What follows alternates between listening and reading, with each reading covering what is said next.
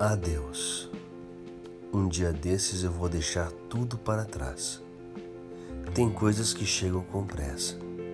Talvez não me despeça como deveria. Preciso que saiba que reconheço meus erros, todos eles, do fundo da alma. Que entenda que sou do bem, nunca quis teu mal. Sim, eu amei profundamente. Não sei fazer de outro jeito. Lembre do nosso melhor beijo. É esse mesmo que te deixo em forma de adeus. Rose Bezerra. Oi, tudo bem? Hoje eu vim dividir com você esse poema, esse texto, que parece ser triste porque é uma despedida. E quando eu escrevi esse texto, é, talvez eu estivesse despedindo de muitas coisas do passado no meu coração e quis trazer esse sentimento de desapego, de despedida, porque não é fácil se despedir daquilo que a gente acha que nos pertence, daquilo que a gente acha que é nosso.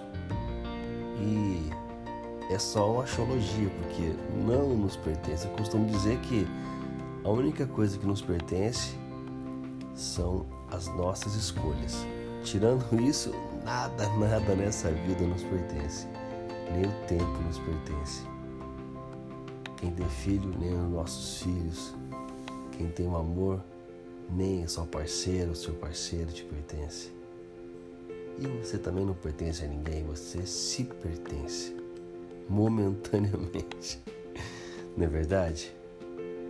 É, e quantas vezes a gente fica nessa, né? Pensando que a pessoa é nossa, ou que nós somos de alguém, e a gente não consegue dizer coisas que deveria dizer, que sente na, na alma, no coração e fica guardando. E depois que vai embora, depois que que perde, algumas vezes é tarde para poder correr atrás e dizer. Algumas vezes. Algumas vezes fica impossível isso. E depois aí não consegue mais se livrar disso e passa a vida inteira remoendo esse tipo de coisa. Não é fácil não, hein? Imagino quem tem um peso desse nas costas aí que não consegue desatar o próprio nó que se deu. Vamos de música? Vamos de música. E no próximo podcast trarei uma coisa bem diferente, tá bom? Fica com Deus e continue me acompanhando, hein? Aqui no Anchor e também no Spotify. Beijo no seu coração, minha linda, meu lindo. Tamo junto.